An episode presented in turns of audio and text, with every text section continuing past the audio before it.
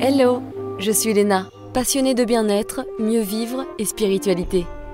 J'ai créé ce podcast pour faire connaître au plus grand nombre des méthodes alternatives pour aller mieux, que ce soit physiquement ou mentalement. Quels que soient vos problèmes, quelles que soient vos croyances, restons ouverts, restons curieux et testons. Bonjour à tous, aujourd'hui je suis ravie d'accueillir Martine Gerco, psychanalyste psychothérapeute, mais pas que, vous le verrez. C'est impressionnant de voir à quel point elle s'est formée à de nombreuses disciplines, dont la respiration holotropique, le sujet de ce jour. On va évidemment beaucoup en parler, elle va nous expliquer ce que c'est, d'où ça vient, qui l'a inventé, le lien avec le LSD, comment se passe une séance. Elle va également nous raconter sa première expérience avec ce type de respiration et comment cela a changé sa vie. Pour être honnête, c'est un épisode tellement riche et nous parlons de tellement de choses entre la psychologie transpersonnelle, la psychophanie, le sens qu'elle a donné après ses deux agressions, les traces hypnésiques, mais également les sorties astrales, la vie après la mort, les médiums spirites et les divers états de conscience, que je ne vais pas en dire plus et je vais juste vous conseiller de vous mettre dans l'ambiance, réceptif, prêt à ouvrir grand vos écoutilles. Cet épisode est divisé en deux, j'aime beaucoup le deuxième également, alors bonne écoute et à la semaine prochaine.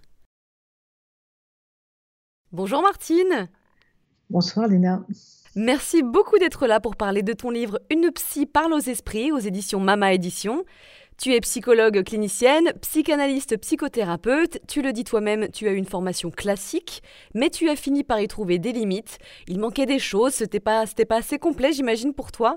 Tu t'es donc formé à diverses disciplines comme l'hypnose, la sophrologie, l'EMDR, mais aussi d'autres approches thérapeutiques holistiques aux États-Unis, moins connues en France, on va en parler. Tu as découvert de nouvelles disciplines comme le chamanisme et la respiration holotropique avec Stanislav Grof, psychiatre, chercheur, pionnier, on peut dire. Avant que l'on parle un peu plus de lui, peux-tu nous expliquer ce qu'est la respiration holotropique, mais également comment toi ça t'a changé? Parce qu'il me semble que tu as vécu des expériences incroyables.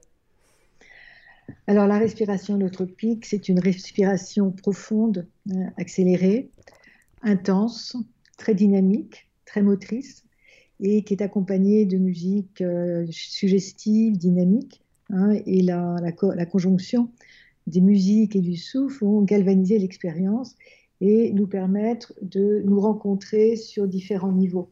Hein, la respiration holotropique, en fait, c'est une approche holistique global. Hein, holotropique, c'est-à-dire global, c'est holos, hein, l'entièreté, et puis euh, tropique, tripéine, se déplacer. Donc, à travers cette approche, dans le souffle, qui va ouvrir les portes de la perception, hein, les portes de ton inconscient, tu vas pouvoir te rencontrer au niveau psychologique, psychodynamique, avoir accès à des expériences euh, que tu as vécues mais dont tu n'as plus la réminiscence.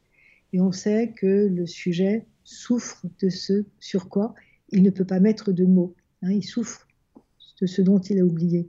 Souvent, les gens nous disent, mais entre tel âge et tel âge, j'ai plus de souvenirs. Mm. Et quand on n'a pas accès à ce réservoir de mémoire, on ne peut pas soigner, on ne peut pas guérir. Donc, ça nous permet d'avoir accès à tout ce. Ça crée une hypermnésie, hein, une hypermémoire, une hypermémorisation.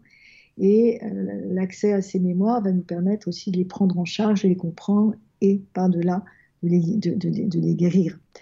Et puis, euh, l'originalité de Groff, c'est d'avoir, euh, à travers le souffle, créé une nouvelle cartographie de la, la psyché. En fait, c'est pas à partir du souffle, c'est à partir de du travail avec le LSD. Hein, la respiration ouais. en fait, elle remplace le LSD. Groff a été le, créateur des thérapies euh, psycholytiques, des thérapies psychédéliques sous LSD. Et euh, il, a, il, a, commencé ses recherches à Prague. Hein. C'est un chercheur américain, un médecin, un psychiatre, psychanalyste d'origine tchèque. Et il a quitté la Tchécoslovaquie euh, dans les années 60, 65 à peu près. Hmm. Après son travail avec le LSD. Donc un jour, je te raconte l'histoire. Bah, vas-y, c'était une de mes questions futures, donc ça tombe très bien. Je voulais parler de Stanislav un peu.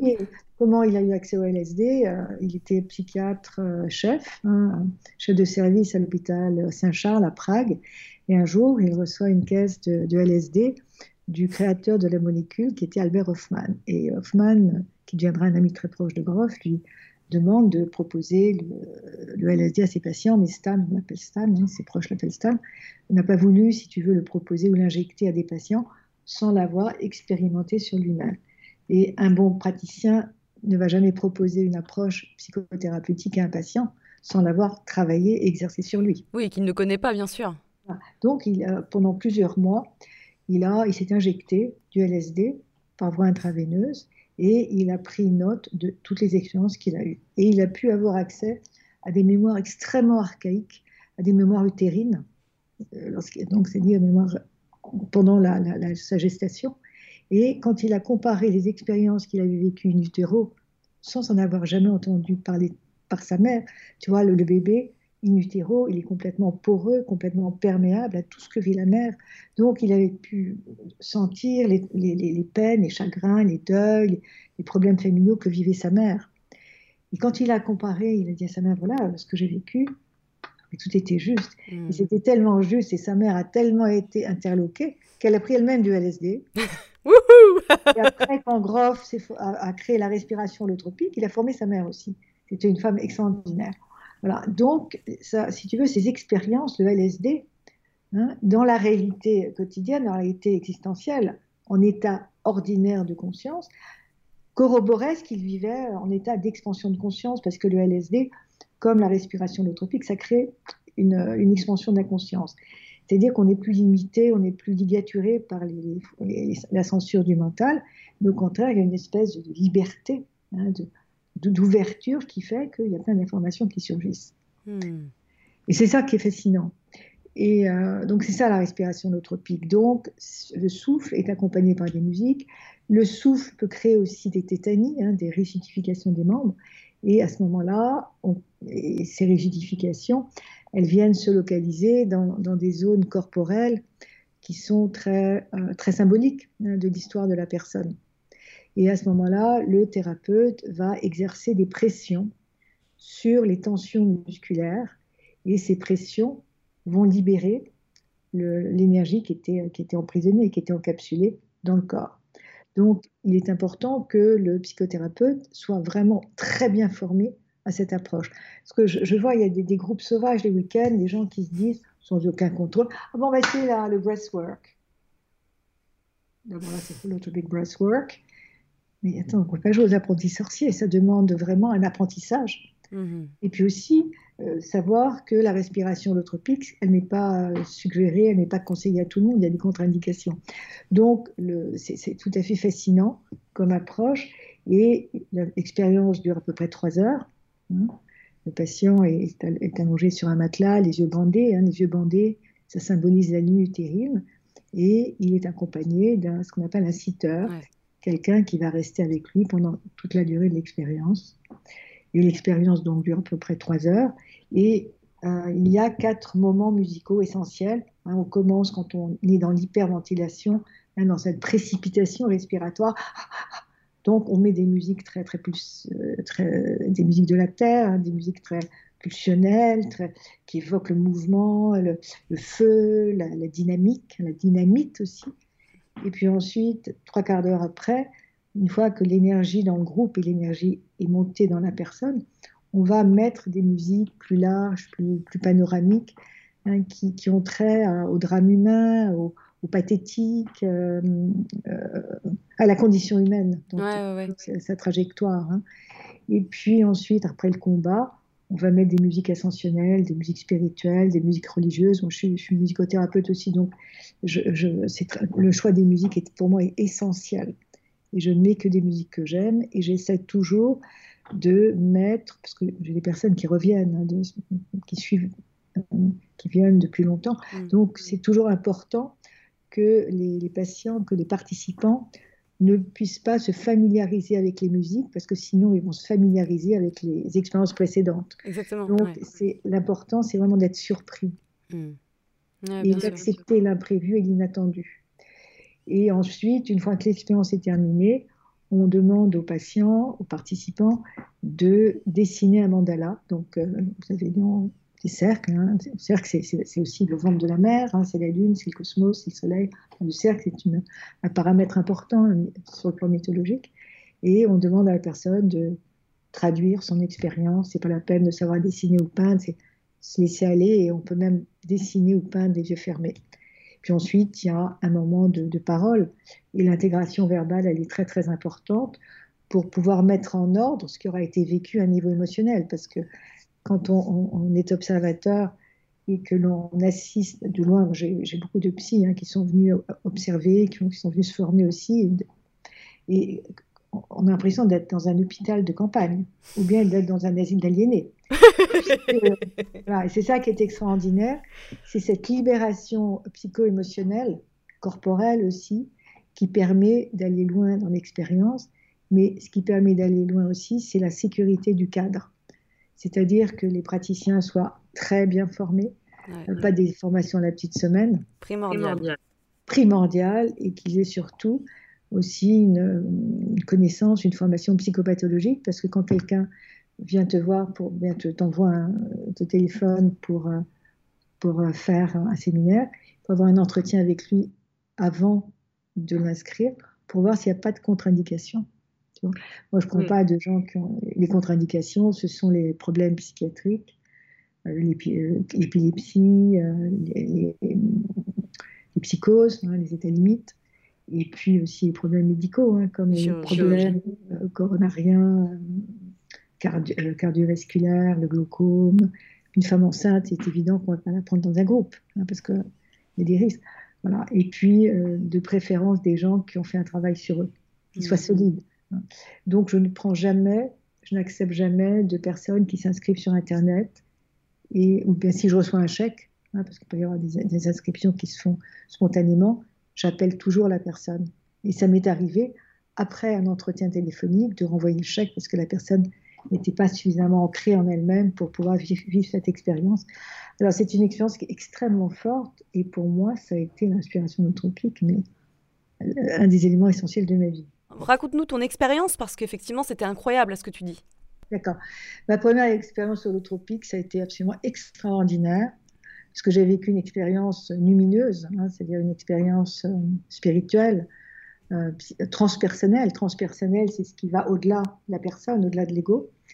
Et euh, ça, je m'en souviendrai toute ma vie. C'est donc j'étais allongée sur, sur mon matelas et je, respire. C'est difficile de respirer. Oui, complètement. Hein.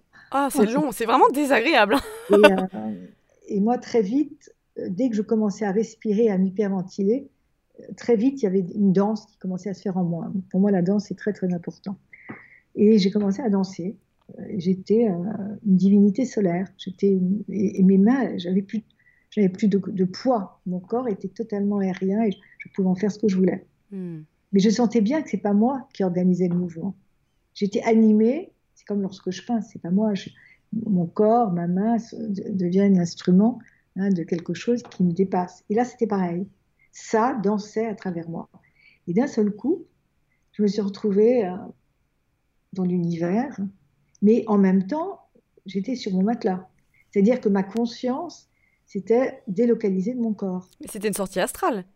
C'était une sortie astrale. Mais On en parlera aussi après. je ne savais pas ce que c'était. Bah bien sûr, bah oui, oui, euh, je sais, ouais, ouais, ouais. je me doute bien. Donc, de, donc de mon, de mon, mais en même temps, j'ai donc euh, je ne sais, je sais plus euh, si je m'étais réallongée, si j'étais toujours en train de danser. Là, je ne sais plus. Peut-être que j'étais, je m'étais rallongée. Et mon mental, parce que quand on est en état d'expansion de conscience, il y a toujours quelque chose de l'ordre de cette réalité qui, qui, opère. Même quand on prend de l'ayahuasca ou du LSD, il y a toujours une partie de toi qui, qui, qui est consciente. Complètement. Euh, c'est, euh, tu en as pris? Non, non, mais moi j'ai fait des sorties astrales plusieurs fois et effectivement, euh, j'étais même plus que consciente en fait, en tout cas surtout la première fois. Je savais juste pas ce qui m'arrivait parce que moi je n'étais pas du tout dans l'énergie, dans, je lisais pas de bouquins dans ce, dans ce genre-là, donc c'était vraiment par surprise. Et, enfin et, voilà, et effectivement, moi je sais pas ce qui s'est passé, mais j'ai commencé à vibrer comme si j'étais sous un avion. Mais d'abord j'ai entendu de, de l'eau. Mm. d'abord c'était comme une cascade en fait pendant longtemps, pendant deux heures ça a duré avant de m'endormir. Et puis en fait voilà, j'ai été euh, j'ai vu une espèce de j'ai été transportée dans diverses euh, dimensions, donc la géométrie sacrée mais pareil, j'ai pas compris ce qui m'arrivait, vraiment j'étais je passais et après il y a une lumière blanche pure là qui, qui était qui faisait je sais pas 360 degrés, j'ai l'impression que je pouvais voir partout. Et mes mains ont été attirées vers la lumière blanche, ensuite mes pieds et après j'ai voulu réveiller mon chéri pour lui dire mais il se passe un truc de fou et je n'ai pas pu le toucher. on peut pas on peut pas toucher. Non, bah non, bien sûr, parce que c'était pas mon corps physique. mais, mais voilà, mais c'est effectivement, et je me souviens juste de la phrase que je me suis dite avant. Je ne sais pas pourquoi je me suis dite, je me suis dit, j'aimerais que mon âme prenne le dessus de mon mental. J'ai juste dit cette phrase-là, je ne sais pas pourquoi. Bon, j'étais, j'étais dans un moment assez difficile et voilà, je sais pas, euh, je me suis dit ça, euh, je ne sais même pas, je pourrais pas l'expliquer, mais c'était formidable et effectivement à partir de là, j'ai commencé à me dire mais qu'est-ce qui m'est arrivé? J'en ai refait plusieurs fois, plusieurs fois, euh, donc c'était hyper intéressant et ça m'a complètement ouvert. C'était, moi je le prends comme si l'univers m'avait dit tu vas voir, il y a plus que ce que tu crois parce que j'étais très fermée dans mes croyances, dans tout, et ça m'a vraiment ouvert l'esprit sur la spiritualité, sur le travail en moi, enfin sur plein de choses. Donc rien n'arrive par hasard, mais du coup oui c'est intéressant d'en parler avec toi parce que bah, tu peux pas en parler à tout le monde à la base. Et moi je trouve ça dommage parce que finalement on a tous les mêmes symptômes les bouquins décrivent les mêmes symptômes de, toutes les langues, de toutes les origines. Et c'est important pour moi de parler de conscience. Et c'est pour ça que cet épisode aussi est important parce que tu es une grande connaisseuse pardon, des états de conscience. Donc, euh, je, donc, je suis sur mon matelas et je, me demande, mais qui suis-je? Et je n'avais pas de réponse. Et je, flottais, enfin, je ne sentais plus du tout mon corps. Mais en même temps, je, pouvais poser la question. Et puis, j'ai je suis revenue dans mon corps. Euh, quand tu reviens dans ton corps, la conscience revient. Euh, elle, a du, mal, il faut qu'elle se positionne dans le corps. Enfin, quand le corps astral revient, éthérique, dans le corps éthérique revient dans le corps physique, bah, c'est compliqué. Tu as l'impression de, de, t'ajuster à une gaine ou à un gant. Et puis, sans que je le décide, je me suis retrouvée dans la position du lotus en yoga. Donc, j'ai fait beaucoup de yoga, mais j'ai toujours été incapable de prendre la position du, lotus. Et là, je suis restée impeccablement droite, les jambes en lotus, les jambes bien écartées, les genoux bien écartés. Et pendant toute la durée d'un mantra, je m'en souviendrai toute ma vie, de Baba Muktananda, et le mantra c'était Om Namah Shivaya. Et puis le mantra s'est arrêté, le, la thérapeute a arrêté le, le mantra, et c'était incroyable. Et alors, tu es dans la respiration nootropique, dans un même état qu'avec le LSD. C'est-à-dire que quand tu es vraiment dans l'expérience, tu ressens ton corps de façon différente, comme avec le LSD ou avec le MDMA, l'ecstasy. Je connais très bien le MDMA. Ton corps devient extrêmement fluide, extrêmement élastique, comme une liane. Hein. on n'est plus, plus censuré par, par le poids. Hein. Et euh, c'était extraordinaire. Et au sortir de cette expérience, pendant plusieurs jours, j'en ai gardé la nostalgie. Et j'ai su que c'était le point de départ de mon aventure américaine. Mhm. Ouais. Et que c'était euh, c'était mon approche, en fait. Et donc, euh, je, je suis partie euh, aux États-Unis, me former auprès de Groff. Et tu dis d'ailleurs que cette rencontre a été très importante pour toi. En 92, c'est ça? C'était en... Non, c'est en 92 que j'ai eu, mon... que eu mon diplôme, enfin mon diplôme, ma certification. Hein mhm, d'accord. En 89. En 89, j'ai commencé. Ouais. Donc, je ne dirais pas mon âge, mais si on lit mon livre, on connaîtra. Donc, j'étais jeune. Hein, j'étais psy euh, très jeune, en fait. Ouais. Et tu dis que tu avais l'impression de le connaître, c'est ça? Ah oui, oui. C'était, je me souviens quand je l'ai vu de loin. Alors déjà, j'avais l'impression, enfin, quand j'étais jeune analyste, un jour, je reçois un, flyer annonçant un, un, séminaire avec un psychiatre américain dont j'avais jamais entendu parler. C'était en anglais, qui s'appelait Stanislas Grof. Et quand j'ai vu les quatre lettres GROF, je savais que je le connaissais. Mmh. Moi, j'étais dans un milieu psychanalytique très classique, même si j'étais pas classique, mais je savais qu'il fallait que j'en passe par quelque chose de très structurant avant de pouvoir euh, m'élancer. Mmh. Et euh, donc, le, le, séminaire, le stage, le séminaire s'appelait Death and Rebirth, mort et renaissance. Moi, comme je suis ce scorpion, le scorpion, c'est des transformations multiples, c'est la décomposition puis la renaissance. Et j'avais très envie de le faire, mais je sentais que c'était pas le moment, que c'était trop tôt. Donc j'ai mis de côté. Et puis, euh, quelques années après, j'ai. Bon, c'est écrit dans mon livre, j'étais à une. C'est fou, les, les, les, clins d'œil que t'envoies l'univers. J'étais à une foire, euh, pas une foire, une brocante, à l'île sur la Sorgue. Mon deuxième enfant venait de naître. Et puis à l'époque, j'aimais bien les livres anciens, les livres reliés en cuir. Je trouvais ça beau. Et je ne les lisais pas nécessairement, je ne les lisais pas, les livres anciens du 18e, je ne les lisais pas, mais je trouvais ça joli, j'aimais bien l'odeur du papier, la texture. Bien sûr. Le seul livre contemporain qui, était, enfin, qui régnait, il régnait, hein, parmi tous ces livres anciens, c'était Psychologie transpersonnelle de Stanislas Grof. Encore un coucou de l'univers. C'était peut-être juste après euh, cet épisode que j'ai cité euh, précédemment. Et je l'ai ouvert, le bouquin, je l'ai trouvé très ennuyeux. enfin, je trouvais ça unifiant, pontifiant, théorique, ça m'emmerdait. Mais il est resté à mon chevet pendant très longtemps. Jusqu'au moment où, quand ça a été le moment, un soir, j'étais, euh, je, faisais partie de l'équipe de recherche de Jans hein, autour des EMI. À l'époque, on disait NDE, les Near Death Experience.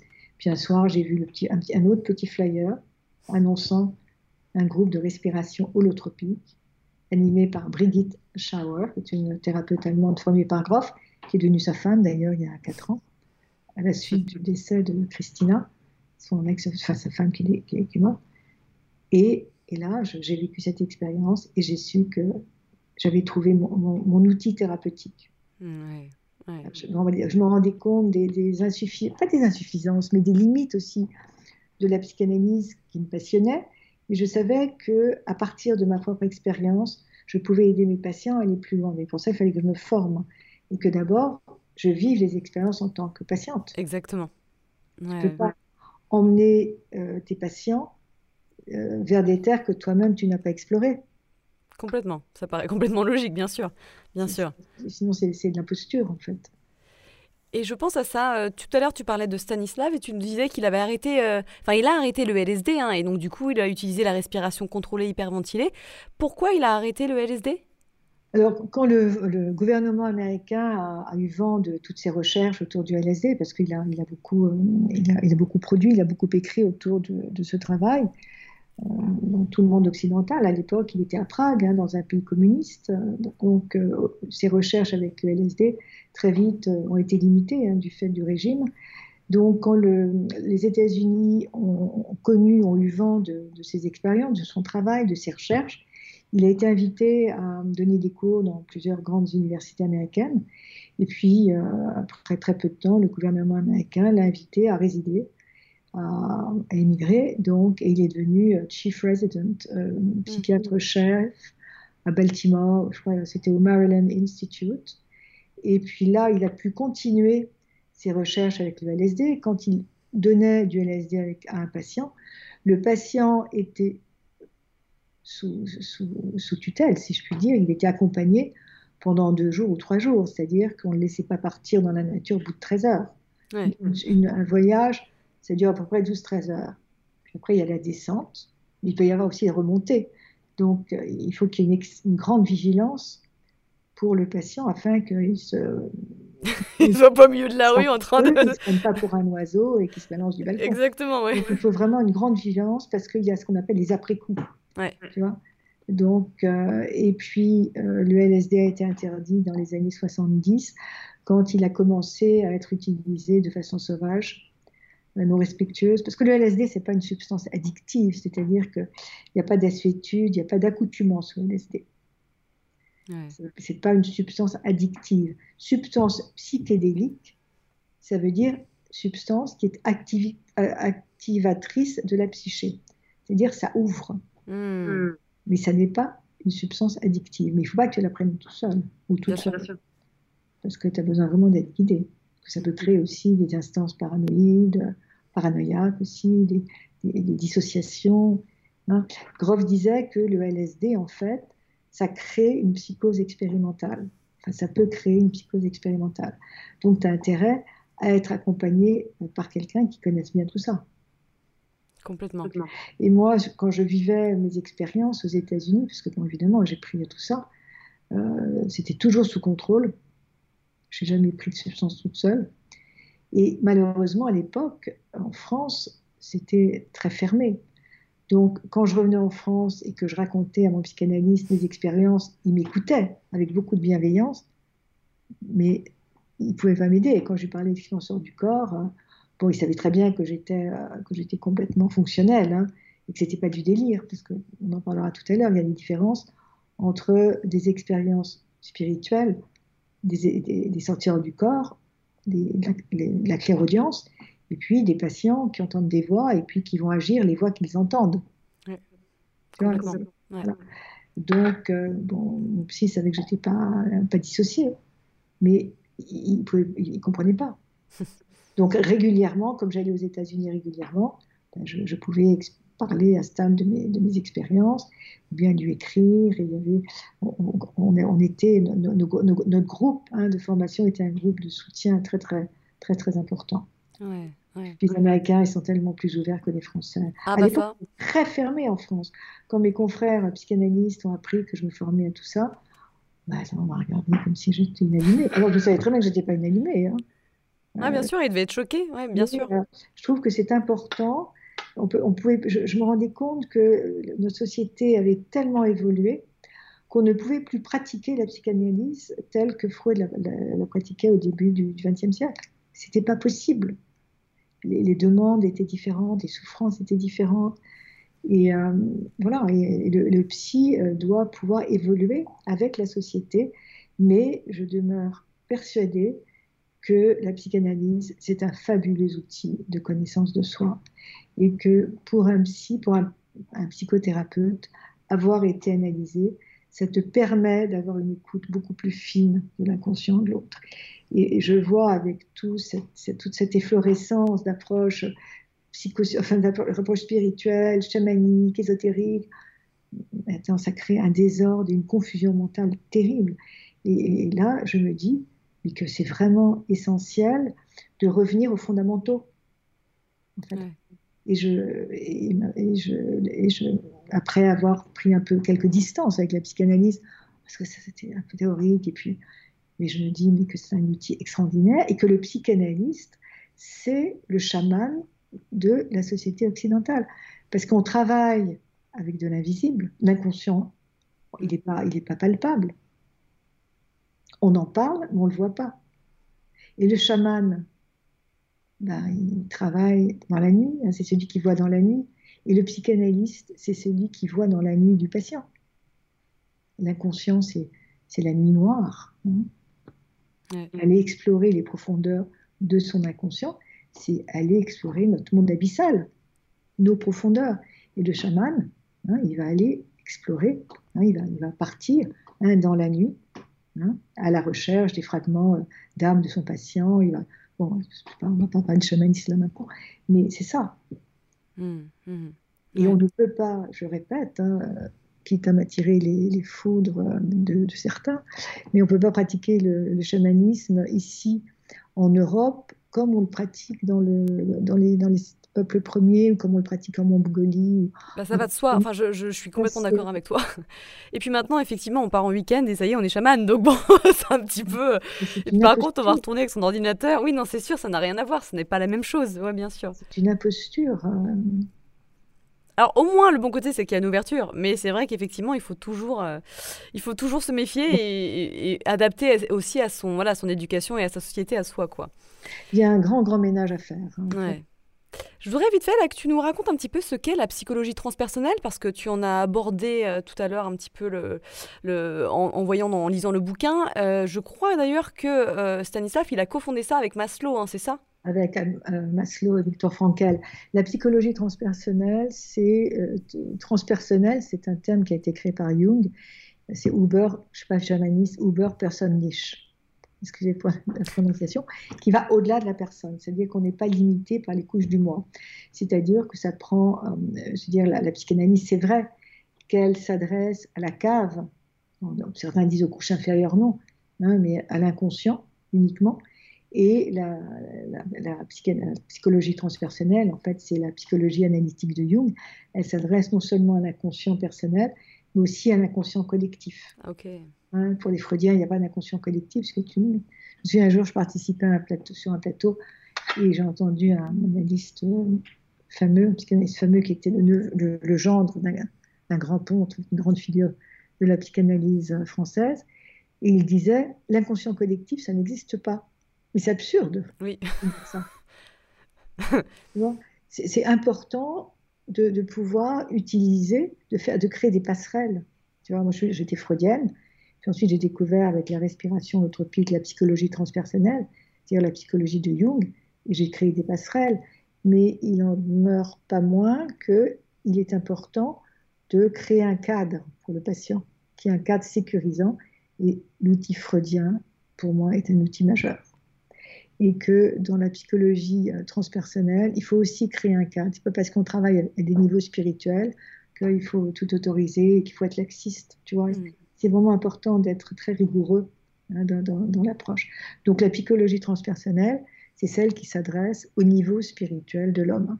D'accord. Et donc la respiration holotropique, ça nous permet d'atteindre ça. C'est psychologique aussi. Hein. Mm. La respiration holotropique, elle prend en compte l'aspect psychologique, hein, dans ce que j'expliquais tout à l'heure au début, c'est l'aspect psychodynamique, mais également l'aspect transpersonnel qui dépasse les couches du moi, puisque en état d'ouverture de, conscience, en état de conscience élargie, on va pouvoir avoir accès à des archétypes, on, peut se mettre à parler des langues qu'on n'a jamais étudiées. Ce que tu, parles, c'est juste, c'est une vraie langue, c'est pas c'est pas c'est pas une langue que tu crées de toute pièce. Parce que je pense qu'à ce moment-là, tu es euh, connecté. Tu es, tu es connecté au ce qu'on appelle les champs quantiques ou les annales akashiques ou l'inconscient collectif ou le, je sais pas, il y a tout un réservoir autour de nous. Hein, et, c'est la même chose lorsque tu, tu as un patient euh, qui est avec toi dans, dans, ton, dans ton cabinet. Parfois, tu sais ce qu'il va dire avant qu'il ne dise la phrase. Tu vois? Évidemment, Mais si on est ouvert, s'il y a cette porosité psychique à l'autre, ben, on reçoit des informations. Bien sûr, complètement. Pour ça, il faut déjà être connecté à soi et puis euh, et à son intuition, bien sûr. c'est exactement ce que j'allais dire. Et pour être connecté à notre intuition et pour ne pas être dans la confusion avec le patient et, être sûr que ce sont des intuitions qui les concernent lui et pas nous, hein, il faut avoir sacrément fait un travail de déblayage. Hein, parce que ce que Winnicott, un psychanalyste anglais que j'adore, disait constant cleaning, c'est-à-dire un, nettoyage, cleaning ou cleansing, un, nettoyage constant sur soi. C'est comme les pelures, les peaux d'un oignon que tu vas, voilà, ouais. Hein, vas enlever les, les, les, les peaux. C'est ça le travail sur soi. Ah, il y en a des couches d'oignons, hein, dis donc Ouh là là bah, bah, Attends, le travail n'est jamais terminé. Exactement, c'est un travail d'une vie, mais c'est très beau. oui. C'est ça qui fait que la vie est intéressante aussi, justement. Mais euh, je me demandais pourquoi le fait de revivre certains moments traumatisants, en tout cas je pense que certaines personnes vont se demander, pourquoi le fait de revivre certains moments euh, traumatisants, ça peut nous aider à guérir? Parce que tu sais, il y a des personnes qui, bah, qui veulent enterrer ça finalement.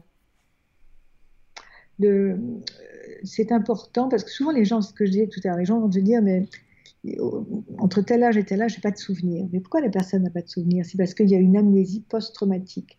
C'est-à-dire qu'il y a un événement qui était douloureux, traumatique, dont la personne ne se souvient pas. Mais il est tout le temps là et il continue d'opérer à l'intérieur de la personne. Il parle nulle part. Mais donc la, personne a des symptômes, elle ne sait pas ce qui se passe, je ne suis pas bien, j'arrive pas à rencontrer d'homme, ou chaque fois que j'ai une relation avec un homme, je saigne, ou bien. Bon.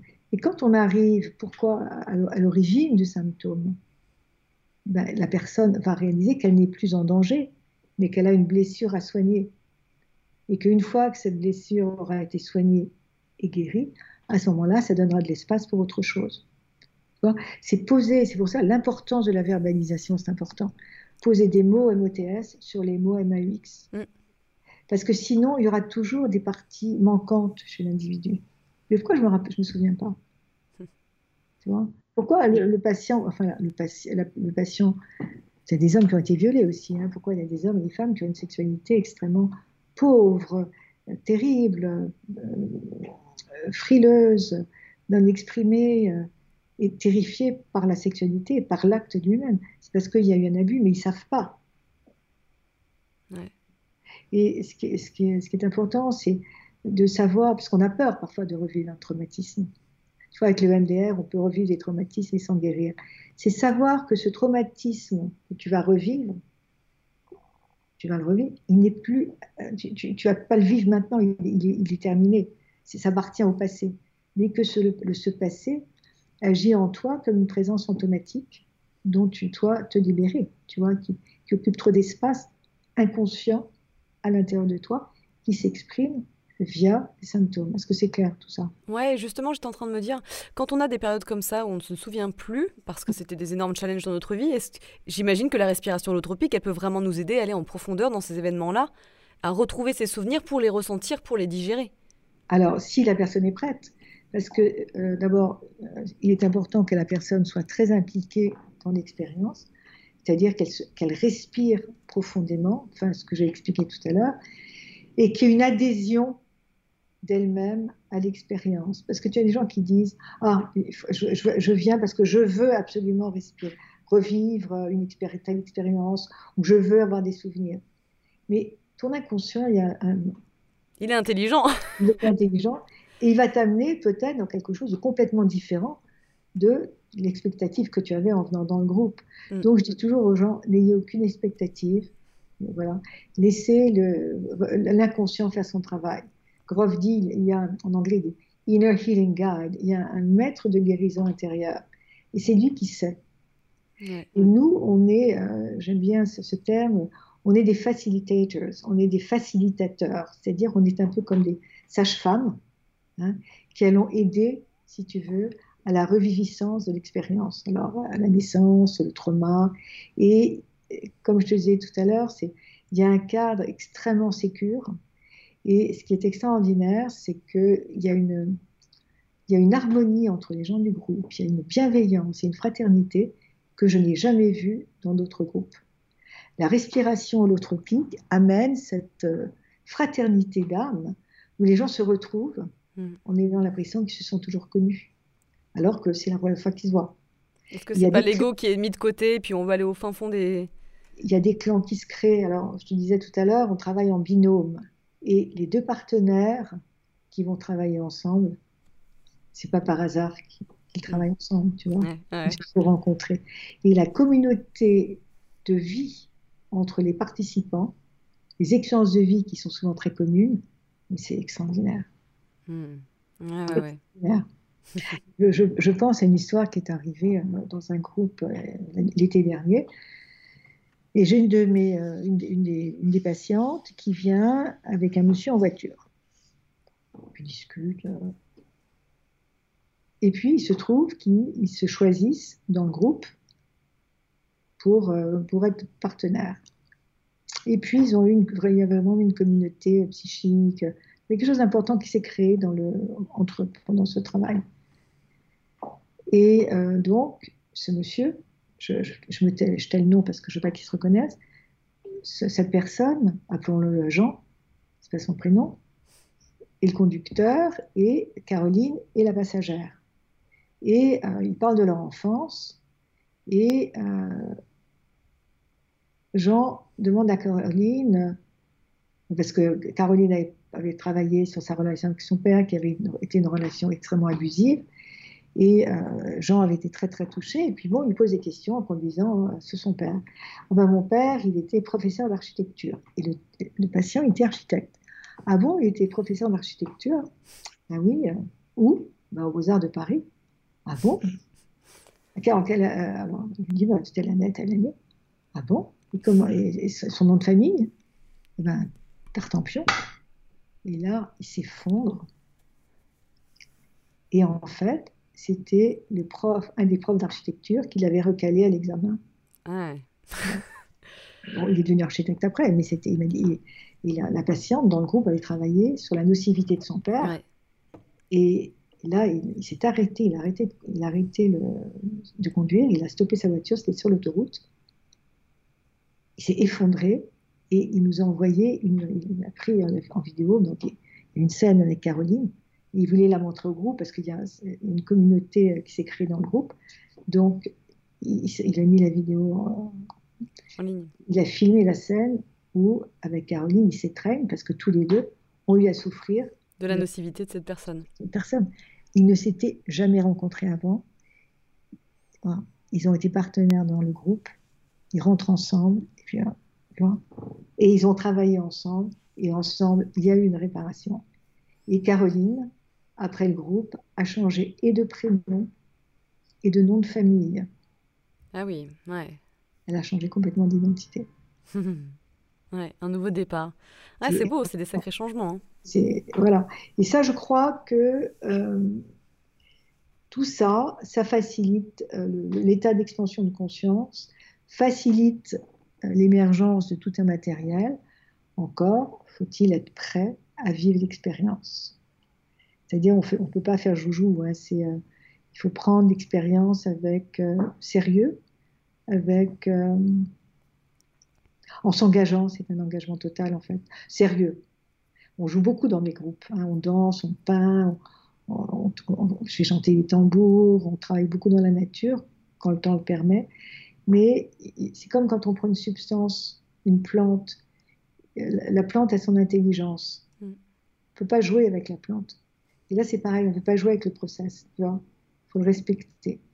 Et quand les gens disent oh ben, Je viens par curiosité parce que j'ai lu des articles vachement intéressants sur la respiration tropique, donc j'ai essayé. Tu peux être sûr qu'ils n'auront aucune expérience. Ah, bah alors ça marche pas le truc. Oui, ils s'investissent pas. Hein, c'est important de pouvoir se lâcher et de pouvoir se donner à l'expérience. Si tu te donnes pas, il n'y a rien qui va surgir. Donc c'est pas non plus, on n'est pas dans la pensée magique. Hein. Oui, bien sûr. Ouais. Et en parlant de challenge, ça me fait penser à ceux que tu as connus, hein, puisque tu as été agressé à deux reprises. Est-ce que tu peux nous parler de tes deux agressions et comment cela a pu te faire évoluer malgré l'horreur que tu as vécue, puisque des choses ont changé à la suite de cela? Et d'ailleurs, c'est vrai que c'est assez intéressant parce que tu dis très justement, et c'est essentiel d'ailleurs, qu'il faut donner du sens à ces épreuves. Et c'est pour ça que je te pose cette question. J'ai été agressée, j'ai vécu deux agressions. Euh, une, c'était un an, jour pour jour pratiquement après la mort de mon père, que j'adorais. C'était en 2007. Mon père est mort un 10 novembre 2007, 2006, enterré le 13 novembre 2006. Et mon agression à Aramafeu, donc la première agression, a eu lieu le 17 novembre 2007. Et euh, j'ai senti que. Enfin, tout, est expliqué dans mon livre, parce que quand tu racontes un trauma, Parfois, tu peux te retrouver dans la. Ça m'est arrivé l'année dernière, j'étais un colloque, j'exprimais, je travaillais sur le, guérisseur blessé, le, thérapeute qui est un guérisseur blessé, le chaman, c'est un guérisseur blessé. Et à un moment, en racontant, heureusement, il n'y avait que des psys. C'était un congrès professionnel et je, me suis retrouvée, je ne pouvais plus parler. Donc, je ne veux pas que ça se fasse là. Parce que le traumatisme, quelque part, il est toujours là. Oui, bien sûr. Bon. Et quand j'en parle, il y a toujours de l'émotion. Donc, j'étais agressée par trois types déguisés en postiers qui ont fait éruption dans mon appartement et ils ont sonné et euh, mon employé a ouvert. Bon, est-ce que c'était quelque chose de téléguidé? On ne va pas rentrer dans l'histoire. Mais ce qui a été extraordinaire, c'est que à un moment donné, je me suis retrouvée nez à nez avec un des agresseurs et il avait et je, je, je lui dis, mais ils étaient très jeunes. Et je lui ai dit, mais si c'était votre mère, est-ce que vous feriez la même chose? C'était, Ça m'avait été soufflé. Et là, il est parti. Enfin, je ne rentre pas dans tout, le, dans tout l'épisode, c'est écrit dans mon livre. Mais parfois, donc j'ai entendu cette voix et il est parti. Euh, et les deux autres avaient fui, s'étaient enfuis. Bon, c'est une longue histoire. Mais parfois, tu es guidé. Et c'est à la suite de cette expérience, cette agression, qui était une agression violente, parce qu'en fait, ils étaient armés. Oui, bien sûr. Il y a eu, ensuite, il y a eu, c'était jugé en correctionnel. Il y a eu une course-poursuite avec la police. Enfin bon, c'est une histoire très, très lourde. Je n'ai pas envie euh, maintenant de m'étendre. Mais qu'est-ce que ça m'a appris? Ça m'a appris à... Je pratiquais le chamanisme, et le soir de l'agression, euh, j'ai appelé euh, un copain psychiatre je, je lui ai raconté ce qui s'était passé. Il m'a dit écoute, je vais venir te voir, je vais te mettre sous antidépresseur et anxiolytique. Je lui ai dit écoute, mon fils est là, mon compagnon était en, Afrique à l'époque, et euh, je vais prendre mon tambour et je vais me relier aux forces euh, spirituelles, à mes, animaux totems, à mes guides, puis je vais demander comment puis-je me, guérir de ce stress euh, post-traumatique. J'ai pris mon tambour et j'ai entendu en anglais et en français, peint, paint et peint. à l'époque, j'habitais rue Notre-Dame-des-Champs. Et là, c'est un quartier, c'était Montparnasse, où il y a plein de magasins. À l'époque, dans la rue de la Grande Chaumière, il y avait des studios d'artistes, il y avait deux magasins de peinture. Il y avait Sénélier, puis un autre dont j'oublie le nom. Et toujours, je passais dans les, les, les boutiques et j'étais, ça me fascinait les couleurs. Puis on me dit peint et paint. Donc j'ai osé franchir le magasin, le seuil des deux magasins. J'étais alternativement dans chacun où j'ai acheté du matériel. J'ai acheté des couteaux, des couteaux, de l'acrylique, de, de l'huile. C'est comme si mes mains étaient guidées et j'ai fait une razzia. et, puis j'ai acheté des, des, très grands formats. J'ai commencé à peindre dans une espèce de, de gestuelle très débridée où je, je, je, je, je ne traduisais, je ne dessinais pas avant de peindre, j'allais directement à la toile, mais c'est pas moi qui décidais. Il y avait une espèce d'impulsion, de, de, mouvement qui m'entraînait vers la toile. Et puis, euh, je, choisis, je, prenais soit des couteaux, soit de la pâte, je peignais avec les doigts. c'était, il s'est passé quelque chose comme un enfantement. Ouais, un, puis un channeling, quoi. Voilà, et c'était, d'ailleurs, j'ai un site qui s'appelle citara.com et qui n'est pas, qui est pas à jour. Il est pas à jour. Et puis j'ai commencé à peindre pendant neuf mois. j'ai exposé, j'ai vendu, et puis ça a continué. Si je n'avais pas été agressée, c'est là donner du sens à l'expérience. Si je n'avais pas été agressée, si je n'avais pas entendu cette voix qui m'avait dit peint, mais jamais je me serais mise à la peinture. D'autant que j'avais fréquenté des peintres connus, puisque le, père de mes enfants était marchand de tableaux, mais jamais j'aurais osé. C'est fou.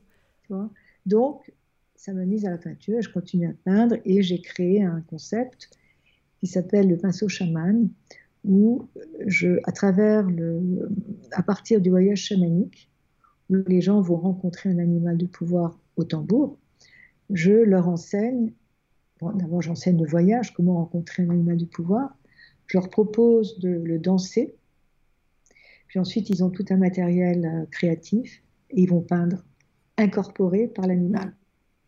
Et avant le voyage chamanique, ils vont peindre en état de conscience ordinaire. les gens sont maladroits. Mais une fois que tu es dans cet état d'expansion de conscience, qui est celui dans lequel, je, dans lequel j'ai peint et dans lequel je continue à peindre, quand tu es dans cet état d'expansion de conscience, qui est un état de liberté totale, à ce moment-là, tu n'as plus peur de, de, faire mal, d'être ridicule, c'est moche. Complètement. ça jaillit, il y a un jaillissement spontané qui se fait. Voilà, donc je suis une résiliente et euh, été très influencée bien sûr par les travaux euh, de Cyrulnik, mais aussi par Victor Frankel, qui était un psychiatre, psychanalyste, euh, qui était né, je crois, en Pologne. Non, il était né en Autriche, je crois. Il était déporté pendant la guerre. Et c'est sa ferveur spirituelle, le sens qu'il a donné à l'incarcération, oui, sa force spirituelle, qui lui a permis de, pouvoir dépasser hein, ce temps passé dans l'univers concentrationnaire et sa puissance spirituelle a permis aussi à ses voisins de chambrée de pouvoir vivre et de survivre à l'épreuve. Donc quand, on sent qu'il y a une, une, force supérieure à nous qui est là, qui nous guide, il y a quelque chose qui va se, qui va se transformer. Mais quand on est dans le cœur de l'épreuve, euh, cette force, cette, voie, cette force spirituelle, tu ne la vois pas nécessairement. Mm. Voilà, et parfois, ça fait partie de. Il y a un miracle qui se fait, c'est que tu vois la lumière dans la nuit. Et donc, Frankel, donc, il a survécu à la déportation, il est parti vivre aux États-Unis, et il est un des créateurs de la psychologie transpersonnelle avec Maslow, Groff. Ah, c'est fou. Tout est relié, comme dans le cinéma, chaque détail compte. Oui, c'est ça qui est extraordinaire. Voilà. Et donc, et la deuxième agression qui a été terrible, c'est une agression au couteau. Ce qui est important, c'est que ça a certainement développé mon intuition. Enfin, mon intuition était déjà là, mais la clairaudience, c'est-à-dire que euh, bon, j'étais menacée par un, type, par un, type qui s'était fait passer par un futur patient, et euh, c'était le dernier patient de la journée. Et avec l'avant-dernier patient, que j'appelle Patrick, qui est un nouveau patient aussi, j'ai entendu pendant la séance, tu vas être menacé d'un couteau ou d'un poignard, je ne me souviens plus, et tu ne vas pas ressortir vivante. Et moi, ce type, Patrick, que j'appelle Patrick dans mon livre, il me regardait de façon très bizarre. Ça fait, comme je dis, 40 ans que je suis psy. Euh, j'ai commencé très jeune. Et je, me suis dit, mais il va peut-être sortir un couteau. Et j'ai eu très, très peur pendant toute la séance. Hmm. Alors que je suis vraiment une, routière, une vieille routière. Et la séance s'est passée tout à fait euh, normalement. Et à la fin, il m'a demandé, il a demandé à me revoir.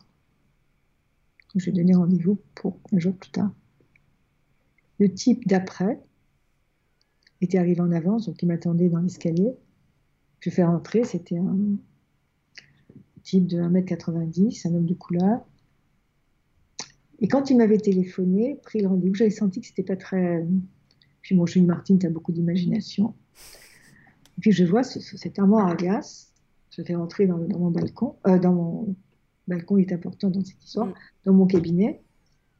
Je l'invite à s'asseoir. Il avait une pochette comme ça en bandoulière. Et je lui dis comment puis-je vous aider? Et à ce moment-là, il se relève d'un coup d'un seul et il sort un couteau à cran d'arrêt de sa pochette qu'il pointe sur moi.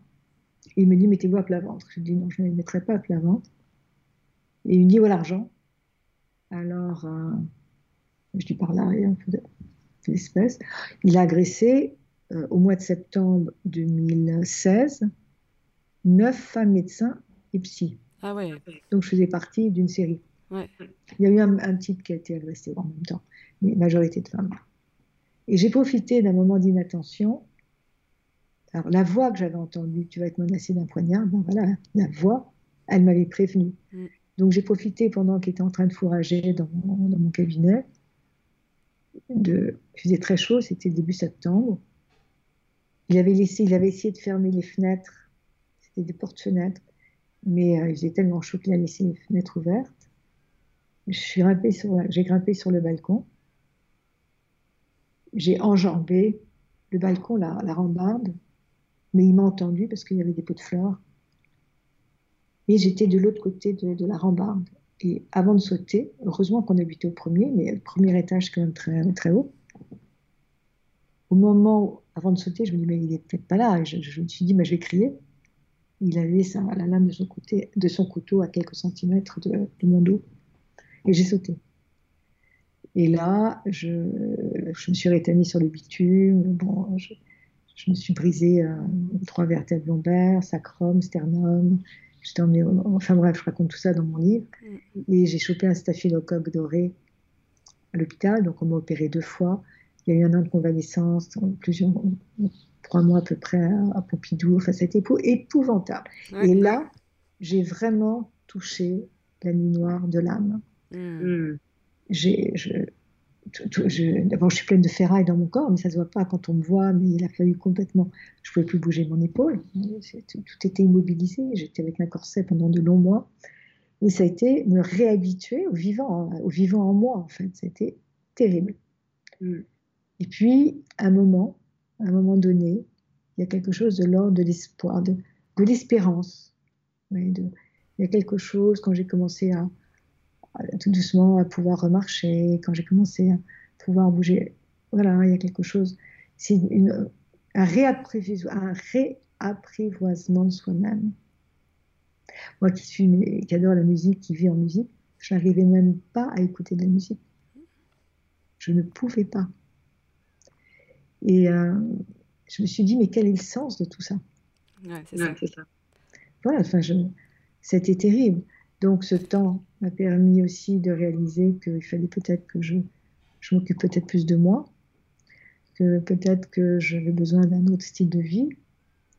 Et puis ça m'a permis aussi de coucher par écrit de mon livre, c'est-à-dire de me mettre en forme, de passer du temps avec moi-même, mais à quel prix? Et alors après, ce qui est marrant, c'est que j'ai reçu des, gens qui avaient été agressés. Tu vois, il y a quelque chose au niveau du énergétique qui, qui se fait que tu, on reçoit souvent des gens qui nous ressemblent, en fait. Qui ont des expériences euh, communes. Ouais. c'est vraiment ça, la nuit noire de l'âme, c'est cette perte de sens. Il n'y a plus rien, en fait. Il n'y a rien. Plus dans... Enfin, ouais, c'est... Plus d'étoiles. Hein. Atroce. C'est l'obscurité la plus totale. Ouais. Mais on renaît, tu vois, c'est un bel exemple, on renaît. Et, il y a eu euh, toute une nappe, d'amour qui s'est faite. Euh, je, me souviens, j'avais euh, j'avais publié un livre. Non, ça m'a permis de publier un livre qui s'appelait, à quelle époque? Mon père au loin, qui m'a permis, parce que j'avais du temps, donc j'ai publié, j'ai terminé d'écrire un livre que je autour de mon père, autour de la fin de vie de mon père, qui est un plaidoyer pour le droit de mourir dans la dignité. Et puis ça m'a permis aussi de mettre en forme euh, une psy par les esprits. Donc ça a été un temps pour l'écriture.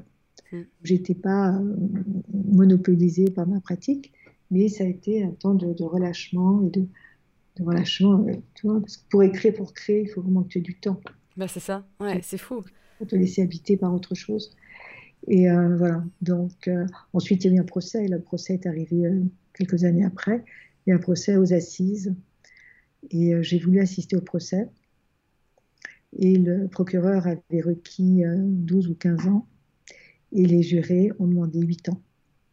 Et c'est, le juge, c'est la décision des jurés qui prime sur celle du procureur.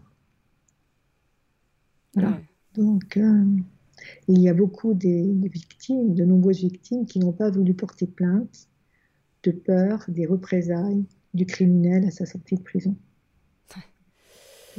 Ouais. Donc ça, ça a dû être encore une étape en plus à, digérer. Ouais. Alors, je me suis posé la question, mais qu'est-ce qui a parlé? Qu'est-ce qui m'a parlé? Hmm. Cette voix que j'avais entendue. Et c'est cette voix que j'avais entendue qui m'a permis de sauter du balcon. Ouais. C'était, tu vois, alors beaucoup de gens, enfin beaucoup, certains me disent, mais il faut vraiment être, excuse-moi, con. Hein. Ah ben, si tu n'avais pas, sauté, peut-être que tu, il t'aurait pas tué. oui, effectivement. De toute façon, il y a 40 000 hypothèses. Tu peux jamais savoir. Tu as fait ce que tu semblais être bon. Euh, voilà, j'ai même pas réfléchi. Bah, c'est ça, exactement. C'est cette force de vivre, c'est un instinct, c'est la main de Dieu. Alors après, j'ai essayé de, de, savoir, mais qu'est-ce qui m'a parlé? J'ai voulu avoir des réponses.